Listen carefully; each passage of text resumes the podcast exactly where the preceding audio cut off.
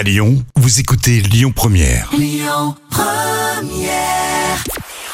Bonjour à tous, c'est TF1 qui s'est imposé hier avec Camping Paradis qui a rassemblé plus de 4 millions et demi de personnes. Ça représente 25% de part d'audience. Derrière, on retrouve France 2 avec Meurtre au paradis. France 3 complète le podium avec et pour quelques dollars de plus. Une rumeur autour d'un programme phare de TF1. Ça remonte au week-end dernier. Plusieurs posts sur les réseaux sociaux évoquaient la fin de Joséphine Ange Gardien. Série incarnée par, vous le savez, Mimi Mati. Tout est en fait parti d'un ancien ancien chroniqueur de Touche pas à mon poste sur C8, Clément Garin. Seulement Mimi Mati n'a pas attendu que la rumeur enfle. Hier, elle a pris la parole, elle aussi, sur les réseaux. Je vous lis ce qu'elle a écrit. À ceux qui font courir la rumeur de la fin de Joséphine, Ange Gardien, en 2025.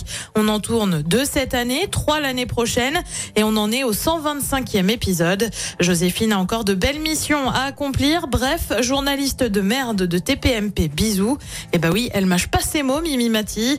Euh, pour se faire une idée, Joséphine Ange Gardien, c'est en moyenne 3 millions de téléspectateurs sur TF1. Et puis décidément, M6 des programmes, c'est arrivé une nouvelle fois hier en urgence.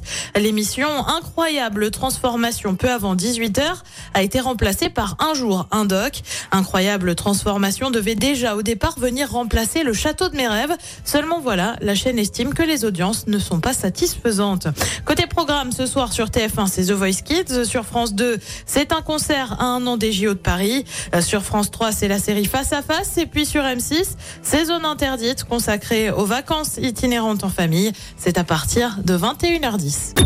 Écoutez votre radio Lyon Première en direct sur l'application Lyon Première, lyonpremière.fr et bien sûr à Lyon sur 90.2 FM et en DAB+. Lyon Première